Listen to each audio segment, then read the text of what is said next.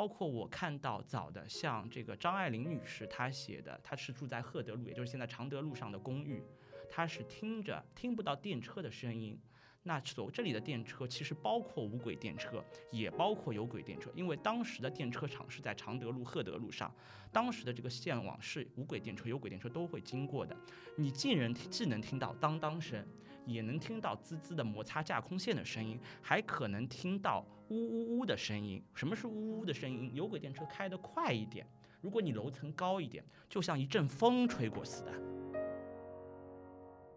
呃，上海现在的这个夜宵的线路大概就是就是，其实就是主要就是那个三三字头开头的，大概从三零一开始，三零一到好像是三四五吧，大概是最大的一个号码了哈。那么中间还有一些空号，那么一共就大概四十条左右的线路吧。这么大的一个上海就四十条左右线路，而且这些线路有很多呢是几十这个几十年来都没有改过。行驶的路线哈，这些厂都没有了已经啊，然后那个那个线路还在这么走，那你说他晚上有怎么可能有人呢？对吧？肯定没有人。那是个什么样的景象？那是布尔诺公交一百五十周年的这个历史，它是从一八六九年开始，他们是怎么样？从最早的马拉的有轨的拖车，到蒸汽的有轨的小火车。到有轨电车，到无轨电车，一代一代的展示出来，在路上做一个巡游，我们讲 parade。然后的话，城市的居民扶老携幼的走到街上，去看一看我的父辈、祖辈们是怎么走过这个历史的。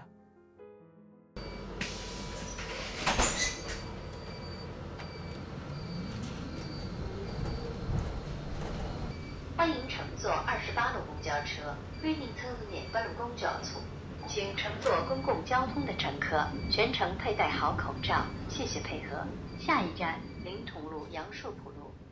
呃，各位好，欢迎来到晨记播客，我是王月洲。本期节目我们会聚焦一个其实就在我们身边的一个话题，就是公交电车。呃，这期节目的起源呢，就是前一段时间九十公交这个微信号发了一个新闻的一个通告，它是这么写的。就是他计划将上海原有十二条传统无轨电车线路调整保留至六条线路。他还说，相应的触网线、电车杆等配套设施即将进行优化整治。另外，这六条无轨电车的线路的配套设施也将陆陆续拆除。然后他这边可能点了一下原因啊，点了一下原因，就是说此次拆除无轨电车配套设施的六条线路，均为沿途途经旅游景点较少电车线。呃，所以说我们本期节目呢，就请到两位，呃，研究上海电车包括公交系统比较深的两位，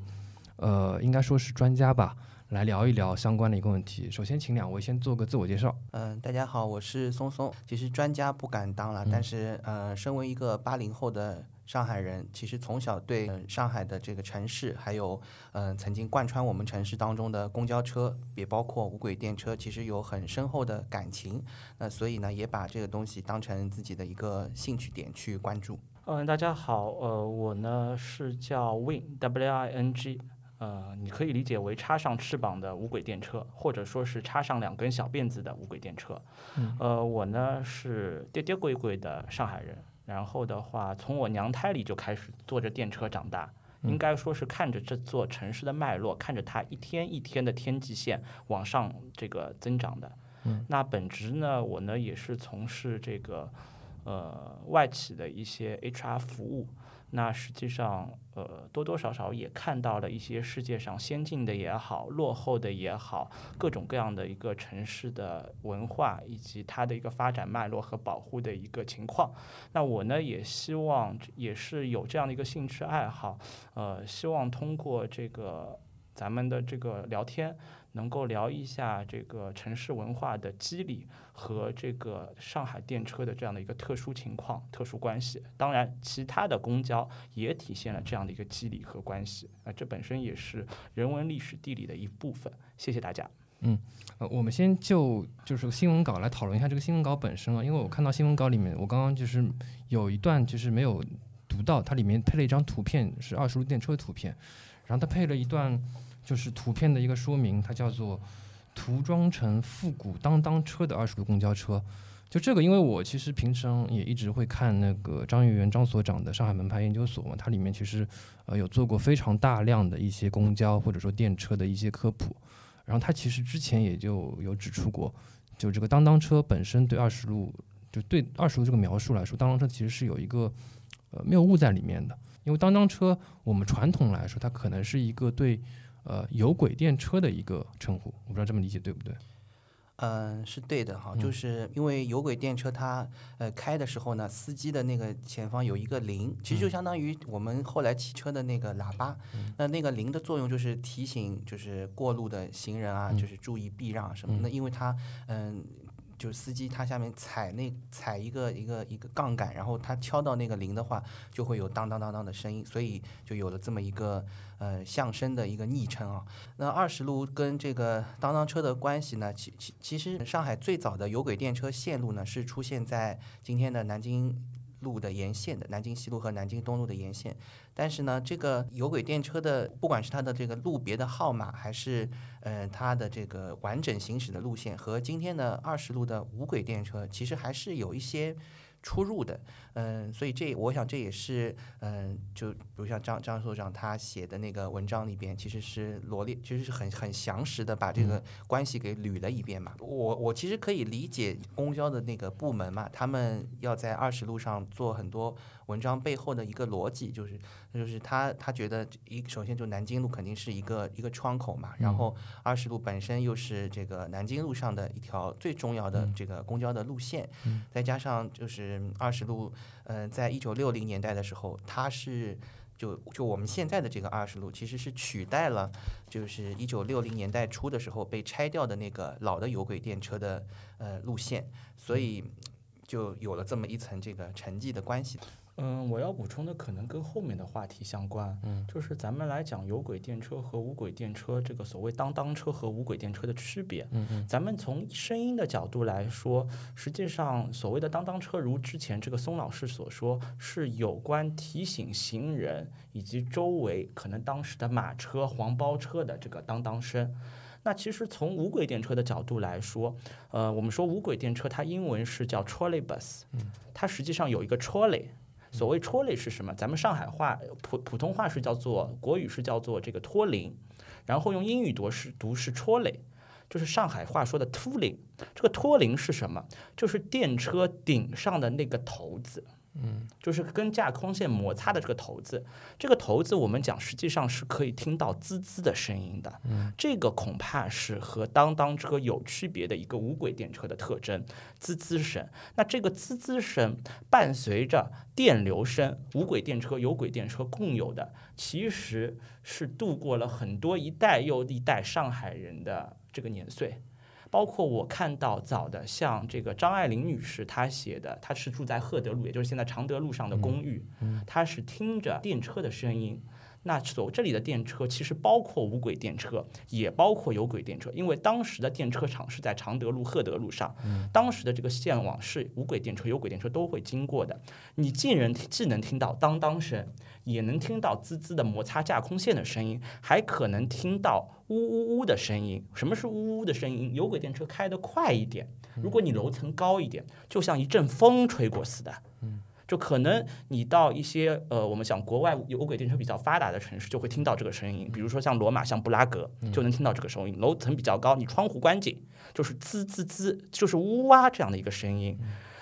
那其实从声音的角度来说，呃，我们觉得你说把这个当当作为无轨电车的这个声音，显然是不合适的。那无轨电车有它自己的一个标识，有它自己的一个 symbol。呃，我觉得是这样子的。当然，无轨电车可能还有更多的 symbol，比如说我举个例子，呃，和有轨电车一样，开过的时候会有电流声，电流声那个声音，我们觉得可能是需要用一个音频来做一个掌握。这个实际上很多上海的作家也有讲到。我们今天的主题讲到二十路，我记得很清楚，王安忆女士曾经有一篇小说，就讲了愚园路上的二十路开过的声音。那是一个什么声音？就是电动机马达的声音。这个声音，呃，恐怕也是这个伴随着一代代的这个上海人成长的声音。当街边开过一辆无轨电车，伴随着梧桐树的沙沙的落叶声，或者说是像现在这个夏天，绿色的梧桐树街角拐过一辆长着辫子的电车，嗯，同时伴随着电流声，这个就是上海街角特殊的味道。特殊的一种声音的一个景观。对，这是一个声音景观，嗯是伴随着一代一代上海人、三代、四代上海人长大的这个景观，它也是咱们城市的一个文化脉络。因为我们很多时候觉得记忆记忆这个东西，大部分时候，比如你看照片什么，就是视觉的东西会比较呃显比较显性一点嘛。但是像是这个听觉的，呃，甚至包括味觉的或者嗅觉的这些、这些其他维度上的感官呢，通常会被。嗯，不太被注意到哈，尤其是这种很细小的这个声音。那这个，嗯、当然了，有人没有注意到，就有人会注意到嘛。所以说，呃，观察仔细的人，其实他就会发现说，呃，无轨电车，电车是有它自己的声音的哈。那它包括它启动的时候，那个那个电动机的那个呃那种嗡的那个声音哈，呃，甚至于说，我就是在这个公交的这个爱好者里边哈，大家还可以分辨出啊、哪一款是上海产的这个。呃，上海产的这个电电车的声音和、呃外地产的这个不同的品牌，它的那个声音还是不一样的。所以，嗯，我想这些东西也构成了许多人的这个集体记忆的一部分啊。嗯我说一下，其实从上海的电车来说，无论是有轨电车还是无轨电车，它的 symbolize 就是两根 pole，两个集电杆，嗯两根集电杆，其实集电杆是上海无轨电车的一个特色，包括有轨电车的特色。那这个集电杆本身其实可以作为这个电车的标识。我就举个例子吧，呃，我最近买了一个捷克斯洛伐克斯柯达的八 TR 的电车模型，蓝色的，我就去问我爸爸，我说这个车以前哪儿用过？其实我们车迷有历史资料已经知道了，我就问，他说这个还不简单，我小时候那个二十路上就看到过啊，嗯，就这么简单。一代人的城市印象实际上是可以考虑有一个留存的。咱们这个公交部门这个把电车文化作为一个载体，在二十路上体现，嗯、我觉得是值得充分肯定的。但是我们需要知道的是，怎么让一代一代的文化真正的通过符号的这个形式载体来传承下去，这是一个非常值得思考的话题。嗯就怎么样让更多人知道，就是上海公交它这一百多年到底是怎么样一步步经历过来的，而不是说可能就是以单以单就是当当车这一个形象而出现。它上海的公交其实是一个非常复杂也很丰富的一个历史。呃，应该这么说吧，呃，上海的公交是和这个上海的殖民史，嗯，到八一三的抗战史，到当时的所谓国民政府的光复，到新中国的建立，驱逐这个帝国主义，一直到这个整个国家的复兴，它是完全联系在一起啊，息息相连。所以以二十路为例子，刚才松老师已经说了，一路它实际上是一个因公共租界的产物，二十路是一九六三年的八月份拆除公所谓的公共租界的有轨电车一路，将二十路从这个威海卫路，也就是上海人叫尾黑卫路，移到这个南京西路以后，替代一路有轨电车产生的这个产物啊，应该是这样的一个过程。它其实有一个更新迭代里面，包括有个政权的更新迭代的这个含义在里面。一九六三年拆除有轨电车的时候呢，确实是带了一定的政治的含义在里边的，所以当时的时候，报纸是报纸上面报道的一个一个一个口径吧，或者说啊，它很明显、很很明确的说啊，南京路上面这个呃帝国主义遗留下来的落后的有轨电车的交通，现在终于把它要拆掉了。好、拆掉了呢，呃，当然那那个是一个非常非常庞庞大的工程哈，然后也发挥了特有的这种人海战术吧哈，其实是在很短的时间里边就完成了拆轨到这个架设呃无轨电车所需要的这个架空线等等，等于就完成了这样的一个一个一个转换吧。所以说，嗯，尽管说六六三年的时候，其实已经离解放已经十十多年过去了嘛哈，但是呃当时还是有这样的一个一个嗯很强烈的一种这个政治上面的这么一种意涵在里边哈。呃，我再补充一下，除了政治上，还有一个技术上的原因，当然也有政治上的因素。实际上，一九五零年代的末期，我们可以从城市规划的资料看到，当时上海曾经是计有过计划说扩大这个有轨电车的应用网络的，呃，但是，一九五九年发生了什么事情？中苏决裂啊，当时的这个规划是苏联专家帮助设置的。那实际上，当时有轨电车的退出上海是有一种无奈的，因为根据当时咱们自力更生的能力。是没有办法完成有轨电车的车辆迭代的，啊，当然我们最终是使用了呃无轨电车欢声笑语走上南京路的这样的一个形式，宣示了有轨电车在南京路的这个时代的结束。嗯，就是因为技术上无轨电车相比于有轨电车，它维护要方便一些，方便一些。对。嗯，其实呢，有轨电车在五十年代的时候的建的这个示威呢，还有一个客观的原因啊，就是十年代以后呢，因为。我，因为我们我们历史上遗留下来的这些车辆的呃车辆还有这个设备，其实都是进口过来的，都是从这个英电和法电的时代就就是陆陆续续进口的。那那些车到了五零年代到六六零六零年代的时候，其实大部分都已经服役了三四十年的这个时间了哈。那有一些这个零配件的替换等等，那么嗯，在五零年代的整个大的一个一个。呃，对外关系、国际关系的一个处境下面，其实我们是有技术上面的困境的哈。那么，呃，靠自己这个敲敲打打的方式去做呢，恐怕也很难维持整个系统的更新啊。所以说，呃，从技术上，那么让无轨电车这个取代原来的有轨电车呢，也有这方面的一个一个客观的原因在。那当然还有一点就是，嗯，那无轨电车。从机动性上来讲，比有轨电车呢，确实是稍微要灵活一些啊。就是说，所以这个，呃，在那个时那个时空背景下面，也也有它的怎么说一定的合理性吧？我觉得啊。嗯，我我我们就来讲一下，就是这些有轨跟无轨的电车的一些配套设施吧。有轨电车就是路面上除了这些呃架空线，包括铁轨，主要是这两项为主。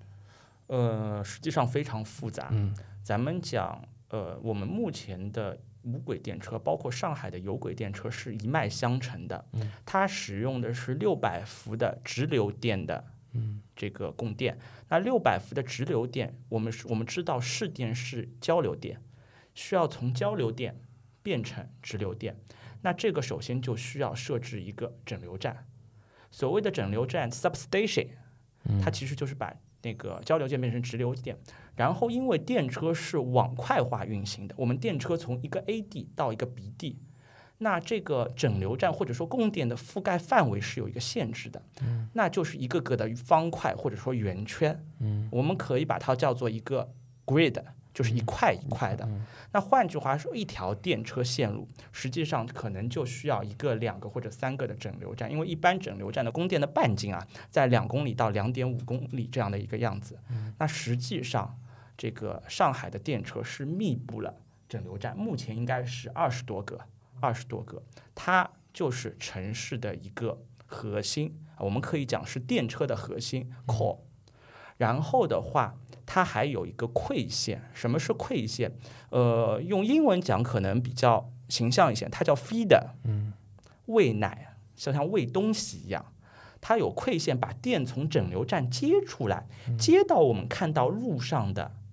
架空触线上，也就是我们叫 overhead，英文语是叫 overhead，它构成了一个上海电车的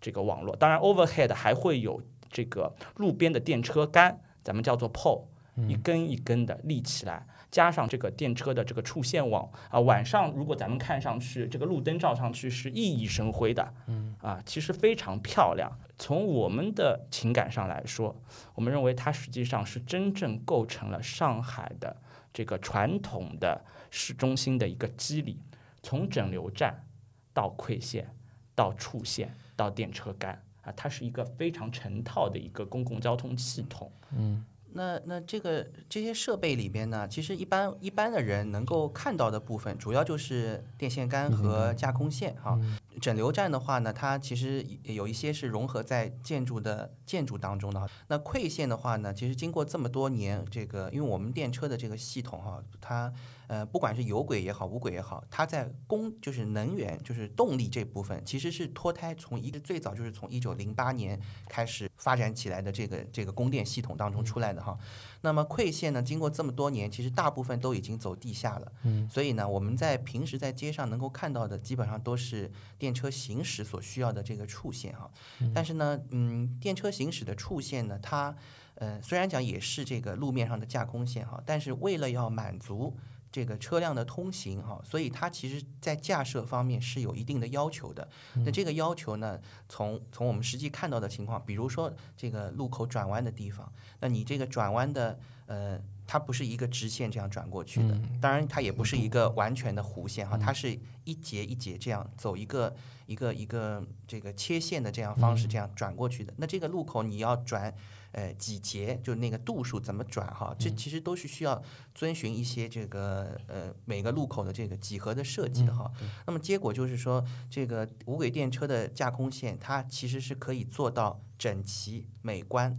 而且呢是可以做到避免让它凌乱哈，因为它必须要遵循这样的一个一个几何的一个原理，不然车是没办法开的哈。那么当然，最近的几年里边呢，我们上海的电车架空线方面的这个相关的部门哈，也就是现代。交通，呃，公司哈，他们呢在架空线的技术方面，其实最近这两年做了很多的技术上面的进步哈，包括他们自己研发一些这个新的这个电车架空线的配件，那么让原本一些比较复杂的、看上去可能比较凌乱的一些路口呢，通过这些技术上面的改造和升级呢，让它有一个这个呃，既是视觉上效果的提升，同时呢，也让这个行车的。顺畅度有一个这个提升哈，这一点我们作为这个。呃，市民同时也是爱好者，同时也是这个观察者来讲，我们其实都是看得很清楚的哈。那么我想这个部分也是电车这方面作为基基建来讲哈，这个让一般人是可以有所感知的部分哈。包括还有这个电线杆的事情也是哈。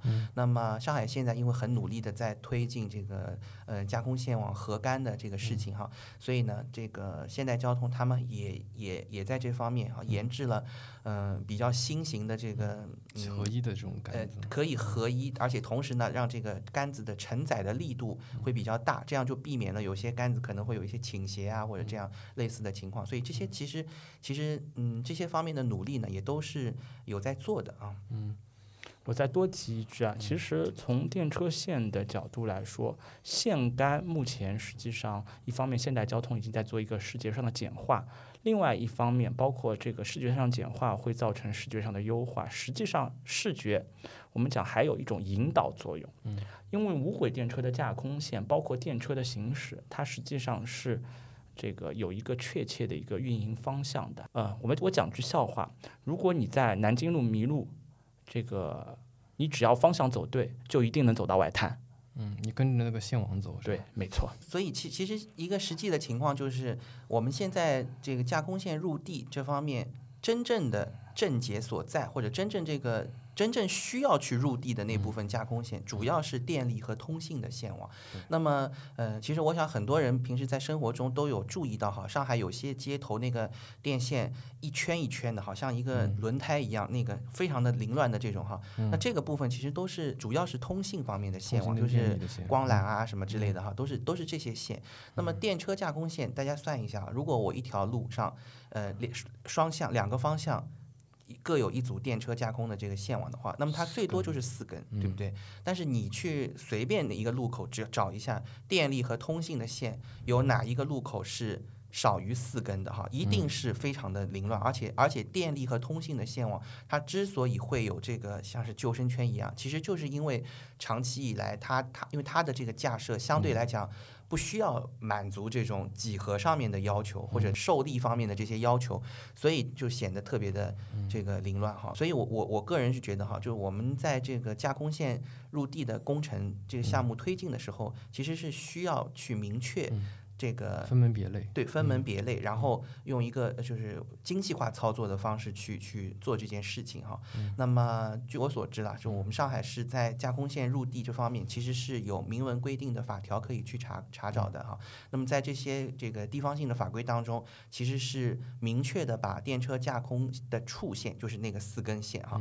和这个电力通信的线是做了区分的。那么呃，我想这个也是从某种程度从制度上吧，对吧？对这个做了一个一个规明确的这个规范性的要求。嗯，我再从精细化的角度上面讲两点啊。呃，实际上精细化管理是需要很多部门的一个配合和协调的啊，也需要有更多的这个美学、这个街区设计的这样一些资源的投入。嗯，咱们可以从这个一些发达的经验看到，如果说是在旧城区道路比较狭窄的，实际上可以考虑啊。原有的上海的将这个电车的一些这个架设的横奔线，就是受力拉住电车线的那个线，架设在这个建筑上。嗯，这个实际上视觉效果非常简洁。啊，同时如果说受力允许的情况下，其实也可以把一些路灯比较轻的路灯的这个配件往上边搁。嗯，啊，这个其实在这个欧美国家都是非常常见的一个情况。嗯，这是一种。另外一种根据街区的一个风格、配置和街区的色调相一致的这个线网线呃线杆。线杆。我举个例子，比如说，如果说是在比较宽阔的新的马路，嗯，可能用一些高耸的这个两杆或者说多杆合一的这个杆子，嗯，啊，视觉效果会比较好一点，颜色也可以深一点。嗯，啊，在老城区。啊，咱们可以用一些相对比较复古的，甚至和当初的呃英商、法商的杆子比较一致的这样的一个杆子。啊，那我们有幸也看到现代交通已经在做这个事情了。嗯，包括他们除了简单的咱们讲的圆柱性的杆子，还有一个帽子是锥形的。咱们可咱们是当时从这个呃一些历史资料，包括这个顺昌路有一个实物。咱们看到的那个实物，他们就做了一个复古的这个工程。那这样的杆子差不多可以在这个呃九江路的四川路能够看到。呃，其其实呢，就是说，嗯，哪怕哪怕是像电线杆这样的东西啊，其实在我你在仔细的观察当中，你会发现它有很多的不同的形制啊。那么有一些可能老一点，有一些新一点哈。那我们上海到目前为止哈，从英电、英商电车和法法电时期。呃，使用至今的这种铸铁制的这个电线电车杆，到现在还有啊，有一些呃，比如像是那个顺昌路有一点哈，然后呃，还有这个建国东路好像也有一些哈。总之就是在这个一市中心一些比较老的马路上，有时候你还能看到这种铸铁的比较细一点的这种杆子哈。包括还有很特殊的。法电还有一种三角形的杆子，三还有一种三角形的这个杆子，在复兴中路文化广场的那边啊，有几根残留，而且也是至今还在使用的。那这些杆子的时间很都很长了，起码都是七八十年以上的这个历史啊。那么它也成了这个应该讲也是这个上海的公交的遗遗产当中的一部分啊。那么当然对我们一般的人来讲哈，因为可能技术上的东西大家不一定太太能够这个。不一定太能够太太理解啊，但是你可以观察到的和电车有趣的一些东西呢，比如说除了这个电线杆之外，那有些人可能会发现哈，在一些电车线路的终点站的地方呢，它会有一个很一个有一个小亭子哈，然后那个亭子大概。呃，两层楼，大概两层，嗯，矮一点的两层楼的高度，有一个小梯子可以爬上去哈。那你如果仔细看汽车线路的或者是非电车线路的终点站是一定不会有这个亭子的。那这亭子干嘛用的呢？这是电车线路过去的一个标配啊，它是给司机用来换。这个电车架空线那个就是所谓的脱磷头子里边的那个煤晶块的哈，因为我们其实这个脱磷脱磷的东西里边，它需要塞一个煤加一个煤晶块，才可以让这个呃脱磷和架空线在摩擦当中哈，这个安全的行驶啊。所以有时候呢，你会看到有有人在这个。司机会爬到那个那个小亭子里边去做一些检修啊等等。那这个是电车的终点站还有，现在好像是在哪里？是十四路。现在有，现在有不少嗯，十五路的那个上海体育场，然后。呃十四路的呃中山江浦路、中山北二北二路啊，北二路也有一个。反正电这个东西电车线路基本上都会都会装一个上去，所以也是也算是一种老传统吧。就是因为我们的这个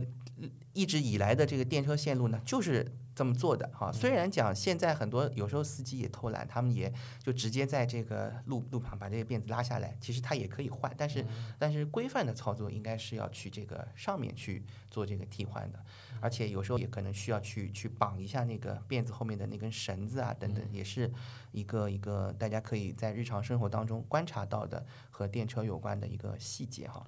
那当然啊，如果你再玩的仔细一点的话呢，那电车还有个东西比较好玩的，就是那个分线器，就比如一一组线，然后哎，为什么这个车往这这这条道走，然后那个车可以啪把它这个分出去哈？那这个东西它里边也用了一些简单的一些这个电呃电磁方面的一些原理哈。我想这个也是有时候一般人会比较感兴趣的一个面。实际上呢，我是觉得对电车架空线的某种程度上的一种一种关注啊，或者一种。从从一个几何的美学上去去观察它，去理解它，就跟铁路爱好者哈，大家很喜欢看那个铁路的编组站，那个密密麻麻的、非常壮观的那个那个铁路的道岔和道口，其实性质是一样的，只是一个在地上，一个在天上而已。那么，我想这里这两样东西，它们都代表了人类经历的这个工业时代的这样的一个一个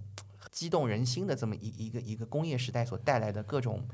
呃，感受的这么一一一一一个一个具象化的体现啊，其实都是彼此是工业的美学，对工业的美学。还有一点就是，他在这篇新闻通稿里面有说，就是现在会调整的这几条线路，均是就是附近旅游景点比较少的，但实际上里面有一条实际上经过了就是杨浦杨浦浦路，对杨浦浦路那个袖带，其实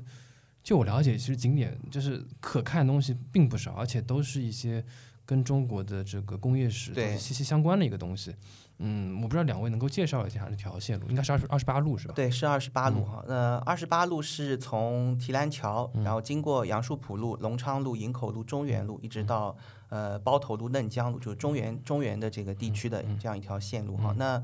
呃，其实呢，二十八路它首先是它的这个。呃，路线的走向，尤其是杨树浦路的这一段走向，刚好是重叠了1908年英商电车公司开通的最早的一条有轨电车路线的走向，哈，就是从提篮桥到杨树浦杨树浦底的杨树浦路的这一段，哈。我们现在的这个二十八路的这条路线呢，是一九七二年的时候，伴随着这个呃外滩地区的这个有轨电车的拆轨，也就是杨树浦路的这个拆轨呢，这也这个开通的哈，但是它。走向上其实是跟了这个最早的这条路线的走向，那呃，然后当然二十八路它也经过了好几次的延伸，才逐渐到了现在的这个中原地区的这样一个线路的长度。那么它当中经过最主要的一段，就所谓的跟这个历史的。风貌啊，去比较关系密切的，就是这个杨树浦路这一段哈。那它这里当然还有包括提篮桥的一部分啊，然后呃杨树浦路沿线的这些工厂啊、自来水厂啊、杨浦大桥下面等等，都是它行驶的这个范围哈。其实我个人是觉得二十八路这次被列为了这被调整的这个对象之一哈，是我是我其实我觉得是非常可惜的一件事情啊。那大家其实仔细观察一下，你会发现这一次它调整的路线有呃要取所谓要这个。改动的路线有六条，六条当中有五条都集中在杨浦地区哈，所以嗯，从刚让刚才这个呃翅膀同学他呃他所说的这个电车是一个模块化运营的嘛，那么你看它集中在杨浦这一带，实际上就是把整个东区的这个模块给整体的要想把它给给摒除掉啊，那么嗯，所以有一点我们我们我们说起来觉得有点像团灭的那种感觉哈，那么嗯。确实来讲，其实每一条路线，如果都要去挖掘一些线路背后的历史资源啊，什么，其实每一条都是可以去挖掘的哈。包括像是，呃，有一条这个存在感很低的线路哈，叫是八路哈。虽然讲这个号码很小，对吧？大家觉得哎，这号码这么小，但是八路好像平时生活当中都不太听到有这条路线哈。那八路它，呃，是行驶在这个宁国路、黄兴路的内环高架下面的。那它北面有一段刚好经过了这个江湾五角场，从呃江湾体育场。厂的背后这样绕过去哈。那那个地方其实也是我们现在所说的这个江湾的这个江湾五角场的这个历史风貌区的其中一部分嘛哈。那么也在这次的这个调整的名单当中，所以我觉得，呃，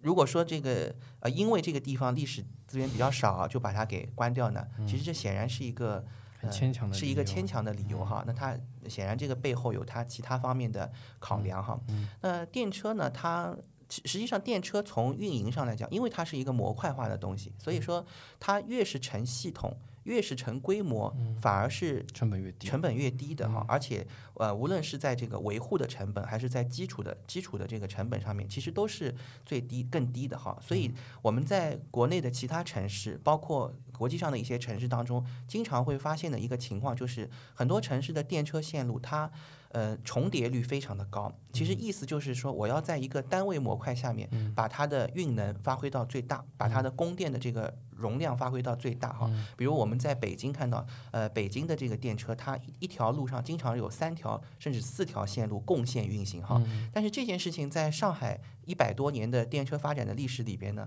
一直就没有走那样的一条路，所以我们一直就是这个呃一一条线路哈，基本上就是。他自己单打独斗哈，当然了，因为上海的这个曾经的规模摆在那边，那么所以当我们有这个巅峰时期二十几条线路的情况下，我们其实是在整个这个市中心的范围里边，以就用这种方式形成了一个大的这样的一个网络的来运营哈，所以嗯，所以说呢，这次它这个杨浦的部分把它给。整体的这样拿掉，是不是有这个成本上面的这些考量，或者说他忽略了成本上面的这种考量？我觉得是，呃，也许是他们在在在在嗯设想的，或者是他们在他们在计划当中的一些一些这个呃一些其他的因素吧，可能有。嗯，你刚刚说的就是上海的这个电车，它是单打独斗运营，会不会跟就是上海的电车一开始它是以几家呃英商、法商，包括华商，它自己。独立再去运营，这有关系吗？啊，是有一些关系的哈。那么，其实我们上海的这个电车的网络呢，原来在一九四九年以前哈。应呃，应该讲是一九三七年以前哈，因为其中的一家华商电车公司在抗战的期间哈，它的设备都受到了这个战争的损，战争的影响很大哈，整整个就是被这个被毁掉了哈。那么，因为因为上海历史上有一个三界四所谓三界四方的格局哈，就是公共租界、法租界、华界，呃，那么四方呢，因为因为这个公共租界和法租界横在中间，那么把华界的部分。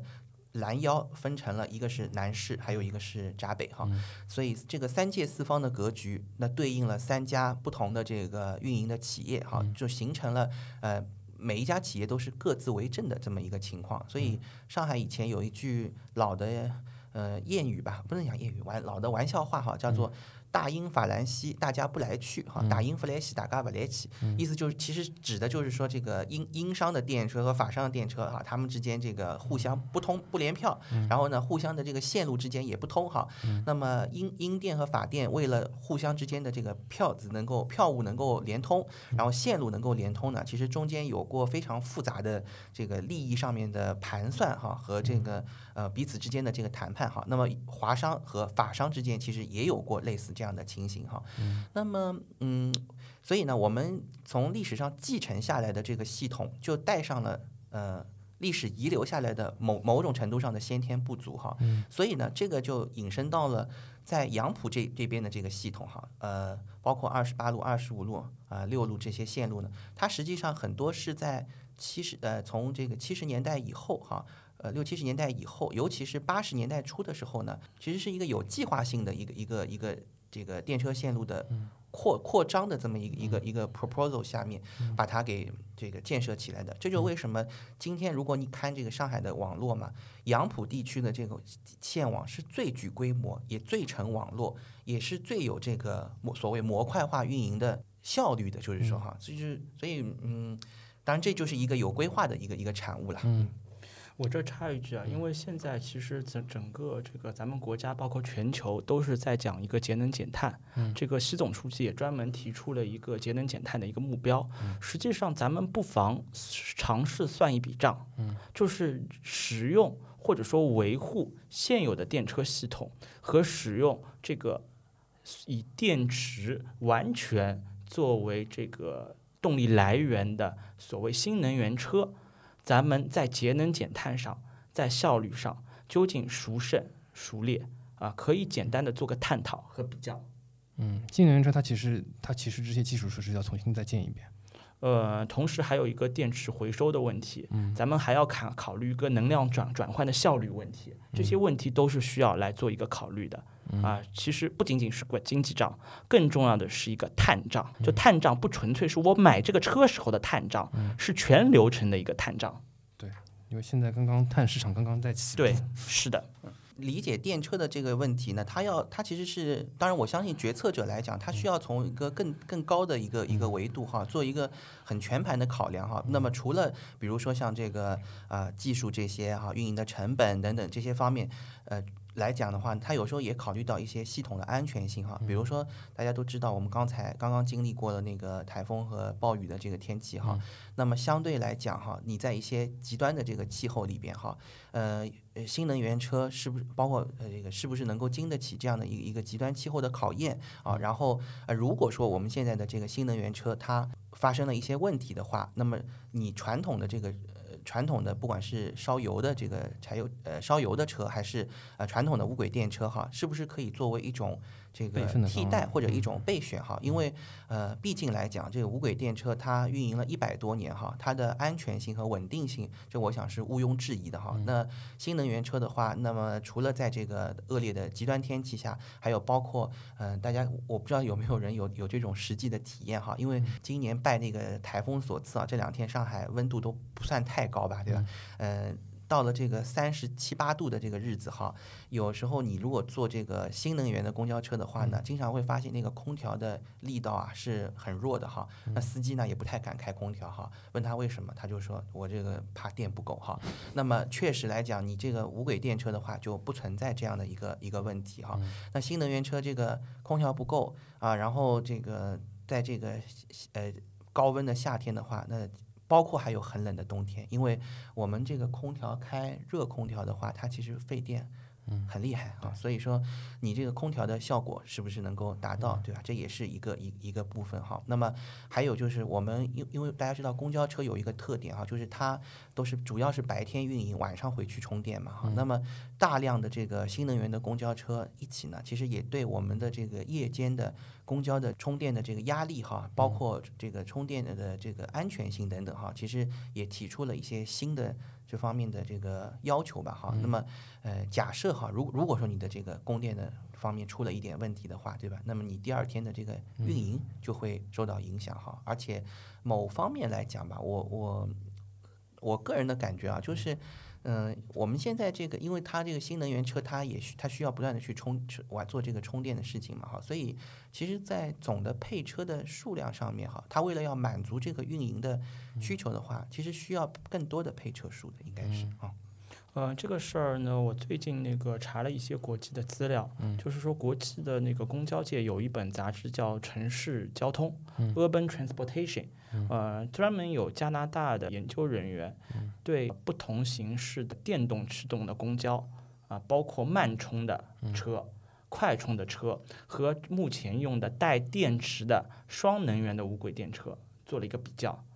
那这个比较的最终结果，实际上从当地的情况看，一方面是成本的因素啊，这个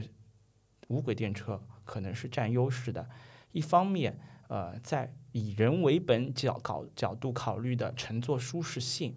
包括这个使用的机动性上，实际上双元的无轨电车不再是咱们传统意义上那个机动性很差的无轨电车，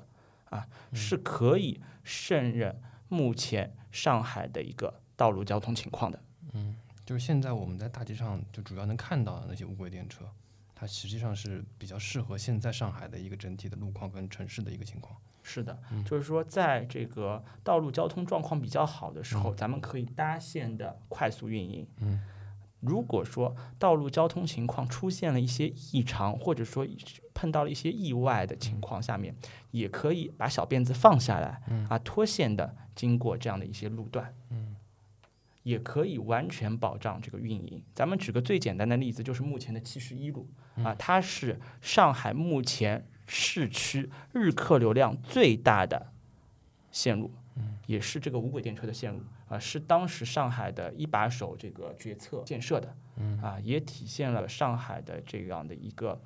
中心城区中轴线的公共交通的运输功能，从外滩一直到虹桥机场这里，啊，实际上是一个中轴线。啊，也也能够运输非常多的人，非常高效。举个例子，从这儿附近虹桥开发区娄山关路到这个呃地铁站接驳的时候，或者说比较长距离从这个虹桥航华新村这里进市区，或者说那个延安路沿线的各个地方，啊，大家普普遍反映说，这个快速的中运量的无轨电车，它速度可能有时候比打车都快，而且它是节能环保的。我们讲一辆十八米的双能源的这个无轨电车，它装的人。不知道是多少小轿车的量了，其实是真正节能点减碳的。呃，因为这两年其实上海也就是因为呃各方面原因吧，就是它其实也减掉了很多就是公交公交线路，包括很多的一些郊区线，包括很多的一些以前所谓的一些高峰车。嗯，你们是觉得就这个车的减，就是车次的减少或车辆线路的调整，它是一种就是顺应大势所趋的一种原因吗？是因为？呃，就是因为客流量减少，所以说它会做相应的一个调整。呃，我这么说吧，客流量是需要引导的。嗯，咱们需要是根据目前的这个人口流向、分布和这个整体的这个客流降状况，做一个精细的打造，并且这个打造应当是从上到下的，从大运量的快速轨道交通，像嘉闵线、机场联络线这样，到正常的。站站停的轨道交通，像呃地铁一号线、二号线、三号线这样子，以此类推，到地面的这个呃中长途的公交线路，到最后一公里的公交线路，到慢行交通，包括自行车、行人，实际上是需要做一个统筹规划的。那我们讲，根据正常的经验，我们仅限于公共交通系统，不包括自行车这样的慢行系统。那国国际上比较统一的经验是一个统一管理，嗯，轨道交通和地面公交是一体化运营的，嗯。啊，一方面可以合理优化的进行配置，一方面在应急情况下面可以做一定的保障。啊，比如说我举个例子，巴黎的 IATP，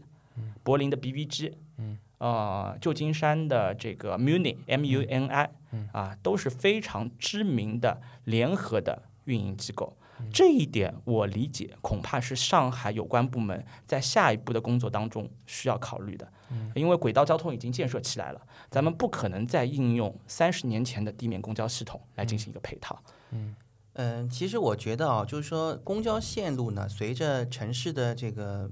呃变化哈，包括呃人人有些地方拆迁，有些地方人口导入哈，它做出调整，这是无可厚非的一件事情哈，而且也是。必须要去做的一件事情，尤其是我们上海最近的这二三十年吧，这个里边啊，呃，整个的这个城市的格局和城市的维度其实是。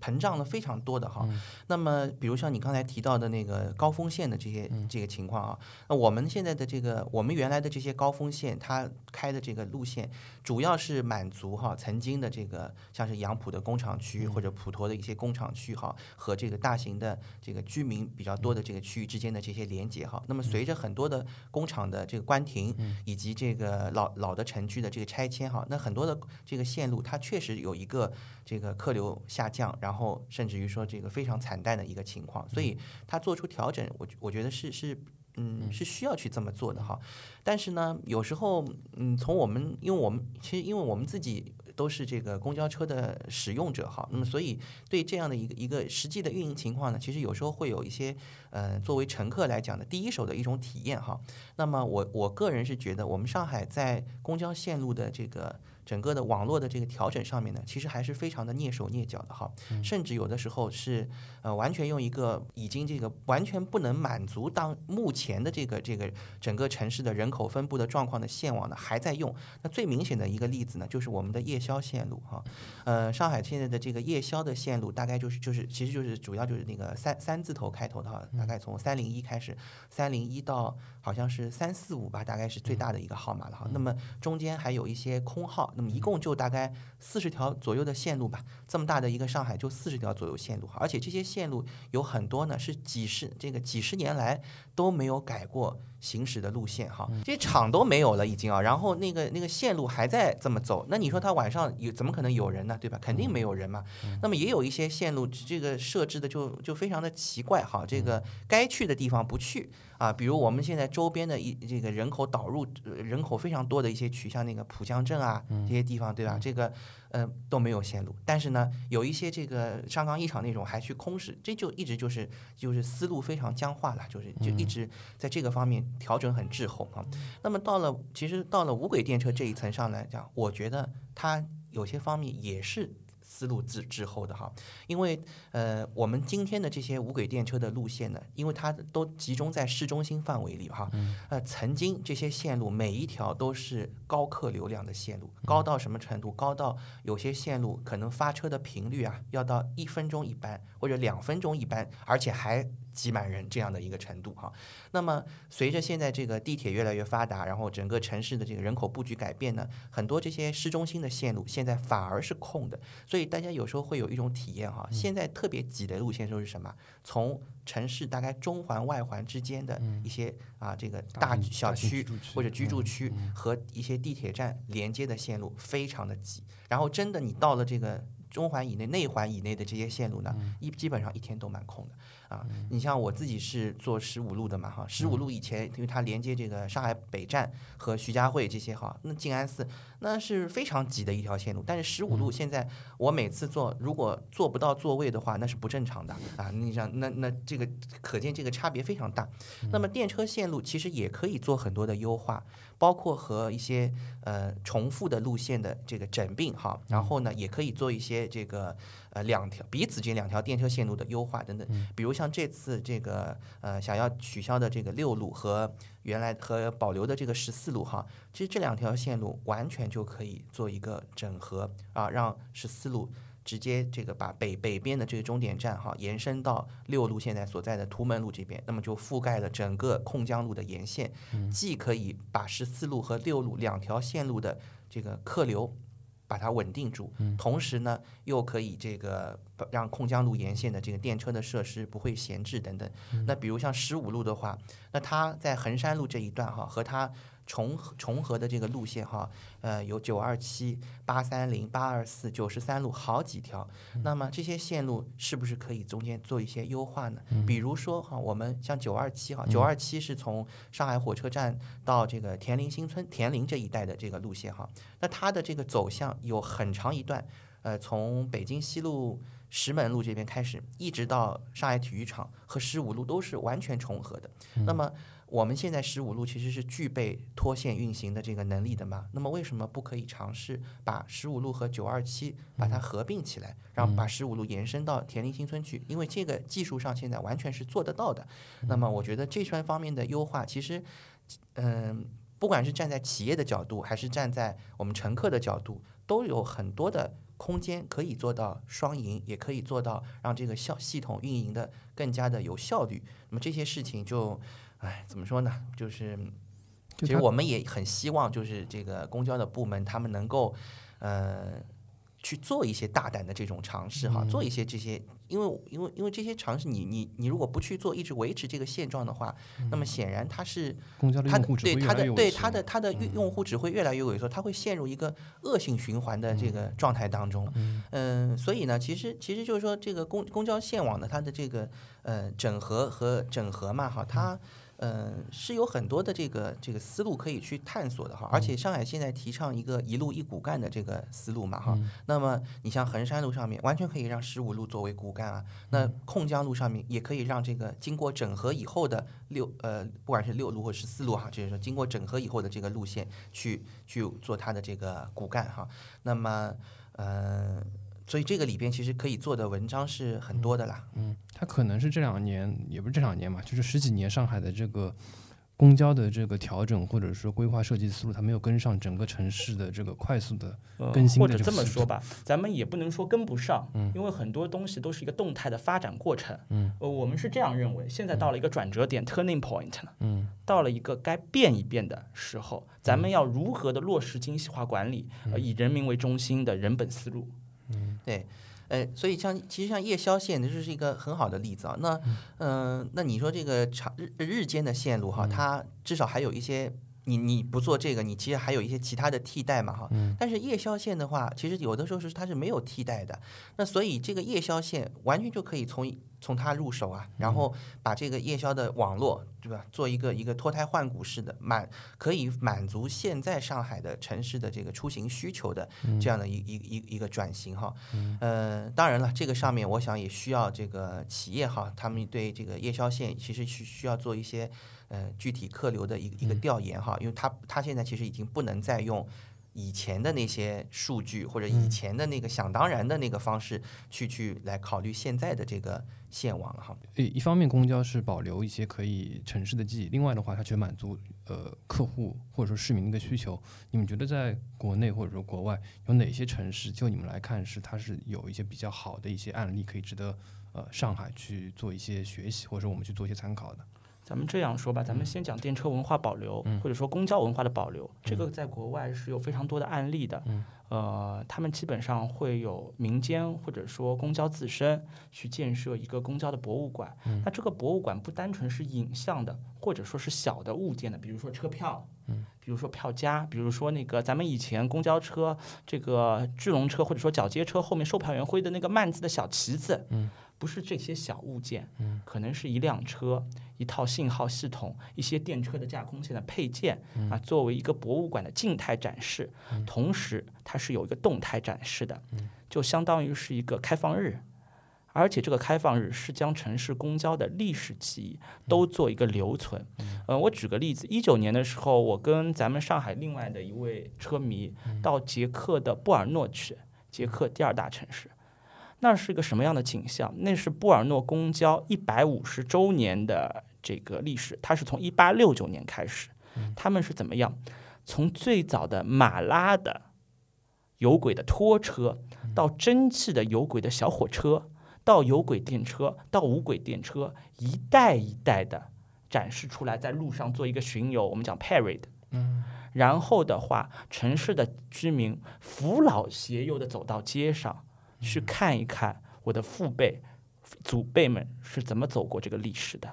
啊，这是一个公交文化的展示。那从城市公交的规模化的运营来说，我们讲主要可能需要参考的是一些欧洲国家这样的一个经验，因为欧洲国家它有一些特点是和上海比较接近的，一个是中心城的人口密度比较高。第二个呢是远郊有一些这个大型的这个新城，咱们上海市刚刚提了一些新城的一个具体的志向，那需要建立一个我刚才讲的一个这个完整的网络，从快速的轨道交通到一般的轨道交通，到这个中长距离的公交，到相对短距离的公交，到一些接驳的线路，啊，那这样的一个公交体系，呃，我理解，呃，咱们可以试图参考像巴黎、柏林。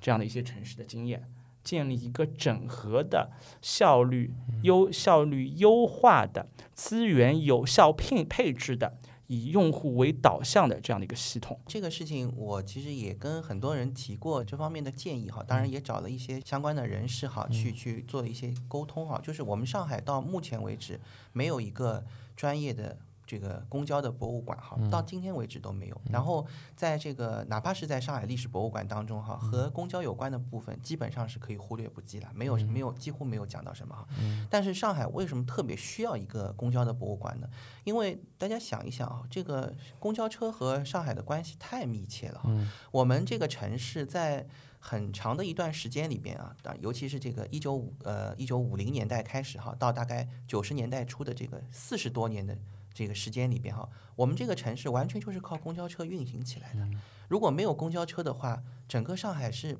没有交通可言的。因为呃，大家知道这个自行车它不能满足这个长距离的运输哈。那我们原来又没有地铁，然后这个出租车或者私家车在这么长的一个一个四十几年的时间里边，其实也是几乎是空缺的哈。所以整个上海的运作哈，这个城市让它动起来，完全就是靠。公交车，靠靠电车、靠汽车这些公交公共汽车来来满足的哈。所以，我们上海在历史上有过非常傲人的公交运营的这个成绩哈。这个成绩，我想世界上没有一个城市可以做得到哈。呃，我们这样这么大的一个一个人口的规模哈，然后就靠大概市区一百多条，将近一百多条这个线路哈，把这个呃几千辆的这个公交车，把这个整个城市把它运作起来，然后呢。安全，而且还能够做到安全、高效，哪怕拥挤吧哈，但是至少让这个城市动起来了哈。那这样的一一一个一个经营的，或者说一个一个运营的这个水平哈，我觉得其实是有很多的这个。很多的经验可以从当中去挖掘的哈。对于超大规模、超高人口密度的城市，如何用公交车让它运作起来啊？这个里边绝对是可以做一个一个很很好的经验的这个普及哈。包括这个公交车对于上海上海人来讲，很多时候，我其实我我我自己觉得，一直到我们小时候，每次说出去说蹭车子，嗯，这个车子指的就是公交车，嗯，我们乘车子这句话里边，车子。不会，你不会把它当成是现在滴滴打车，或者是或者是什么什么出租车哈，蹭车子就是公交车，所以这个这样的一个概念，一一个从。语言的这个层面上啊，它成了一个代名词的一个一个概念，就就可见这个公交在上海的这个这个地位哈。包括上海不光是公交的运营，其实我们自己在公交方面，我们也生产车辆。我们做的这个上海牌的呃公共汽车和无轨电车哈，是整个七八十年代以来的整个中国城市公共交通的这个主力的这个车型哈。上海生产的上海牌的这个车辆，在中国很。这个大江南北很多城市都曾经运营过哈，这是上海制造非常辉煌的一页哈。现在包括有些是可能还在印度，呃，印度尼泊尔，尼泊尔的加德满都曾经也也用过上海的这个无轨电车，但是现在这个在零零九年还是零八年的时候，他们已经这个结束运营了哈，那个那个系统已经报废了。但是它报废的时候，上海过去的这个车整整开了。快要三十多年的这个时间啊，快将近四十年不到一点，那简直就是个奇迹了哈！这车居然能开这么长时间还能用啊，就是说很很嗯，可见当时过去这个我们这水平这车做的还是不错哈。那么嗯，所以呢，上海其实有非常丰富的公交的文化哈，但是而且也有这个这方面很丰富的资源哈，但是至今为止。对这方面呢，我们就到目前，我们一直是把公交就是当成一个实用性的东西啊，没有去发掘它背后的这个文化哈，也没有去珍惜它留下来的这些遗产，其实是非常可惜的。那你看上海，嗯，依靠我们的这个公交的系统哈，依靠这些东西，其实它自下而上的产生了一个。公交迷的这个群体和世界上其他的大城市一样，那每一个城市其实你都会发现有一个公交迷的群体，所以公交文化，我想它也是它是可以跨文化、跨国界的这么一一一一个泛的文化的现象哈。那么呃，包括我们这代人啊，我们八零后，我现在也看到有好多零零后的小这个零零后的新生代哈，他们对于现他们其实也对公交很很了解哈，让我感觉有时候像是。这个长江后浪推前浪的那种感觉啊，但是但是或者说我们找到了一个过去的感觉，呃，对，我们就找到了有有我我们我们这代人在在十几岁的时候啊的那样的一一个一个兴趣的点哈，所以可见这个东西它也是可以超越代际的，对吧？啊，现在的这个零零后们，他们也玩抖音，他们也打游戏，对吧？但是他依然还是对这个感兴趣，那这一部分东西为什么就没有把它？用一个更好的方式呈现出来，或者说让它这个这个作为我们城市记忆的一部分，而而体现，其实是非常可惜的。我觉得，就是嗯，我这爆个料啊，实际上老上海最后的角接的，我们说两节头的巨龙车，啊巨龙电车现在还是有的。对，在山东省泰安市的杨庄煤矿，就是从上海的这个三电公司，我们讲以前的法商电车公司出去的。那个车子曾经以前，十七路啊，十八路啊，二十幺二六啊都跑过。呃，这个车呢是它叫 SK 五六二的这个车型哈。那这个车型在九十年代的中后后期、中后期哈，一直到两千年代初的时候呢，是上海的主力的车型之一哈。那当时呢，我们上海是有呃有一些这个二手的旧车呢，是卖给了山东的这个煤矿哈。那煤矿他们有一个就是连接矿区和生活区的一个通勤的路线哈。呃，当时卖过去的时候呢，这个车是是旧车过去哈，这么多年下来哈，他们呃居然就误打误撞的成为了 SK。就是上上上海客车厂生产的上海牌无轨电车，在这个世界里边唯一的最后的存在了哈。这辆车现在还在，虽然讲山东的那个那个矿已经停产了哈，他们那个矿应该停产对吧？停产了，停掉了哈。那那个通勤线路的那个系统也已经拆掉了哈。但是那辆车现在听说还在哈，虽然讲它现在状况不太妙，当然也不用。而且还有个好处，它还有几辆备件车。它就停在那边哈，那呃，我据据这个不完全的消息哈，听说这个山东的这个煤矿呢，他们大概也知道哈，这个车现在变成了一个宝贝了哈，呃，因为一直有陆陆续续有这个，包括上海的这个车迷和全国各地的车迷在内呢，他们会慕名的前往这个山东的这个泰安的煤矿哈去拍这个车哈，所以他们就。突然发现哇，我这边捡了个宝贝哈，那就待价而沽哈，有点想把这个最好谁来把它给接手哈。嗯，实话是哈，这个上海的车迷界，大家还真的想过这事情哈，就是说，因为其实它因为毕竟是个是个是个二手的旧车嘛，对吧？它。这个你要说卖钱的话哈，大家要是真的发个众筹什么，我估计也不是凑凑不出这个钱哈。但是你怎么把它运回来？然后运回来你把它放在哪儿，对吧？包括还需要做一个一个彻底的翻修，才可以让它作为一个对外的展示等等哈。那这件事情如果没有一个一个更或者说没有这个更专业专业的一个机构的力量介入的话，那光靠民间自身的这个力量，显然是。没有办法去做到这件事情。呃，我总结一下，其实从这个呃无轨电车的这个保护的角度来说，或者说文化意涵来说，它不仅是一道流动的风景线，它也是作为上海载体的一个流动的呃活的化石，并且也代表了上海品牌和上海制造。就如同二零一零年上海世博宣传片有一个画面。二十路的无轨电车拐过外滩老建筑和平饭店的拐角，咱们看到东方明珠从另外一个方向的朝霞当中冉冉升起，就是这样的一个景象。因为我以前在悉尼生活了很长的、蛮长的时间哈，那呃，悉尼呢有一个有轨电车的博物馆叫 Sydney Tramway Museum 哈。那悉尼之所以有这个博物馆呢，其实就其实是因为悉尼曾经有南半球最大的有轨电车系统，非常大那个系统，规模是这这相当的厉害哈，跟比我们上海这个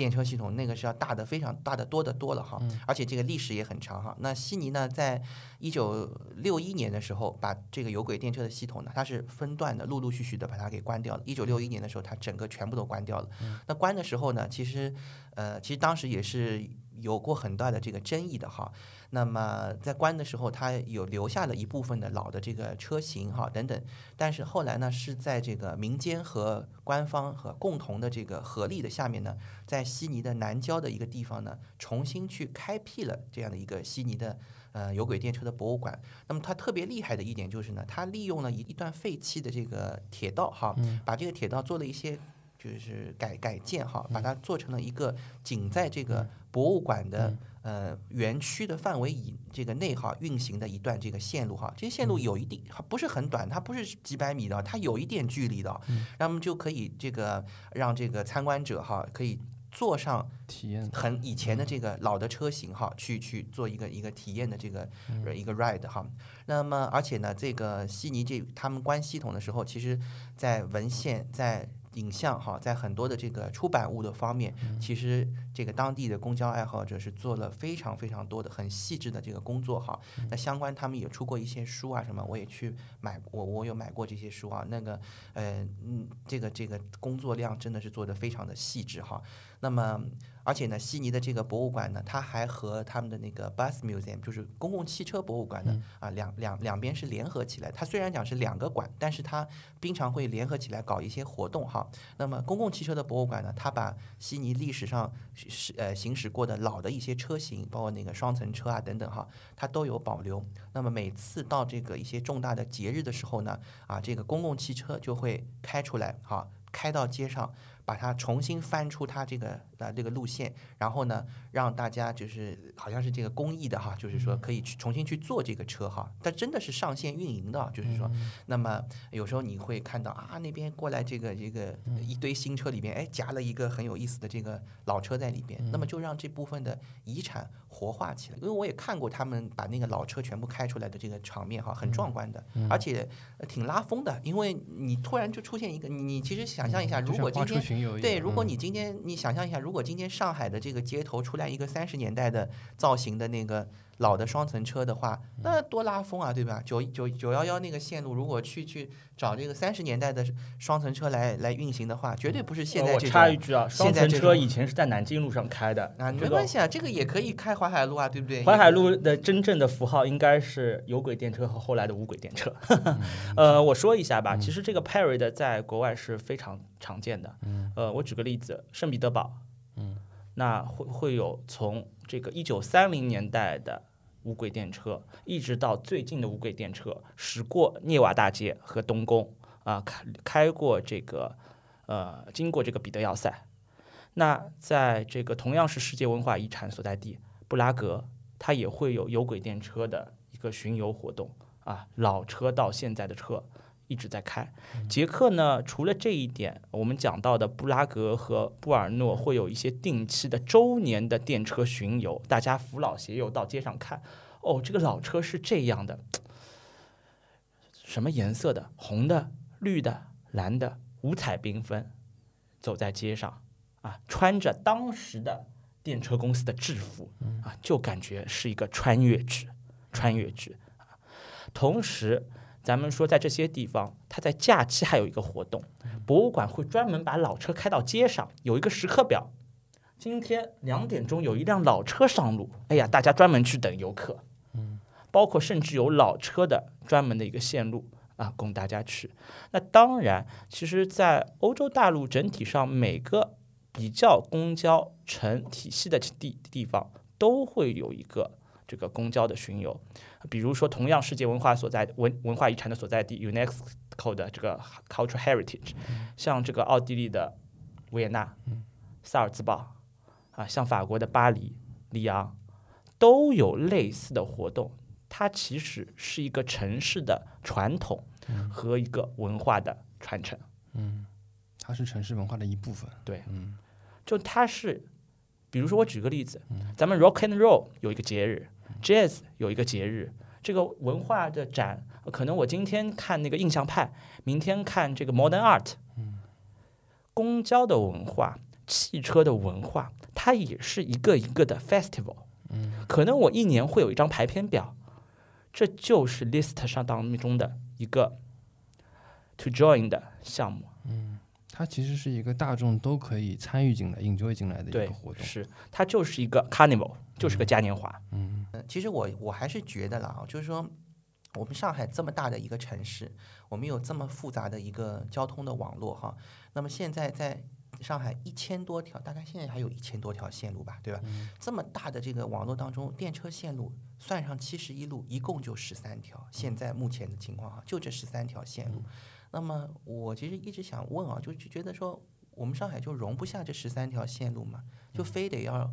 给它砍掉一半嘛，对吧？因为你你今天可以砍掉那那个六条线路，你再过几年是不是也可以把剩下的这个六条线路也给砍了呢？对不对？所以说这个事情，我我觉得这么大的一个城市，各方面的不管是这个运营的水平啊，各方面都这么的很很发达的一个地方，对吧？应该给情怀、给文化、给历史留下一个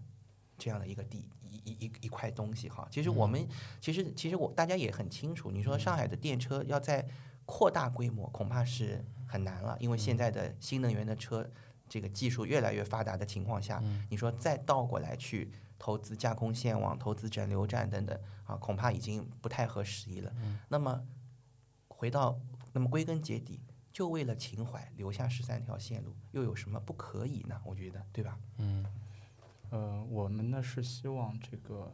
电车能够作为一个文物保护的这样的一个层级来考虑城市的这个机理的传承以及维护。那这一点其实在国外有些地方，比如说像这个智利的瓦尔帕莱索，那个那个很美丽的五颜六色的涂鸦之城，啊，它是有一些老电车作为移动的博物馆纳入联合国的这个文化遗产的这个保护名录的，嗯，啊，包括其他的一些地方也都有把这个流动的公交文化作为保留的一个博物馆。那这些东西其实，呃，我个人也是呃有一些专门的自媒体的老的渠道来做一些展示啊，包括这个我有一个新浪的微博，嗯，叫淀粉 Win，电车的电，粉丝的粉，W I N G Win，嗯，啊，包括我知乎是用本人的实名账号也纳入了一些这个相关的专题啊，我全名是叫宋文超。啊，宋朝的宋，文化的文，超过的超，那也欢迎大家来关注。嗯谢谢两位，谢谢两位普及了这么多关于上海电车的历史，包括呃现有线路的一些知识。嗯，对，谢谢大家。嗯好，今天节目就到这边。谢谢所有的听众，谢谢。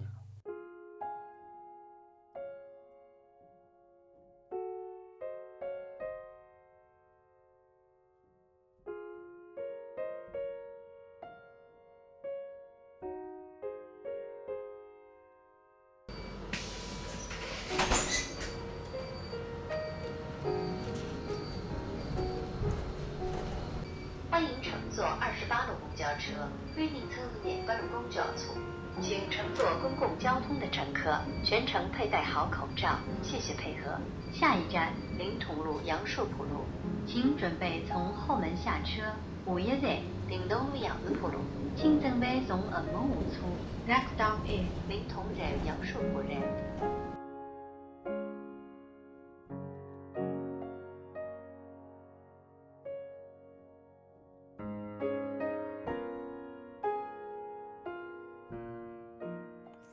晨记播客开通了微信听友群，欢迎大家搜索 CJBKXCS，也就是晨记播客小助手拼音的首字母。小助手会邀请您进群参与讨论。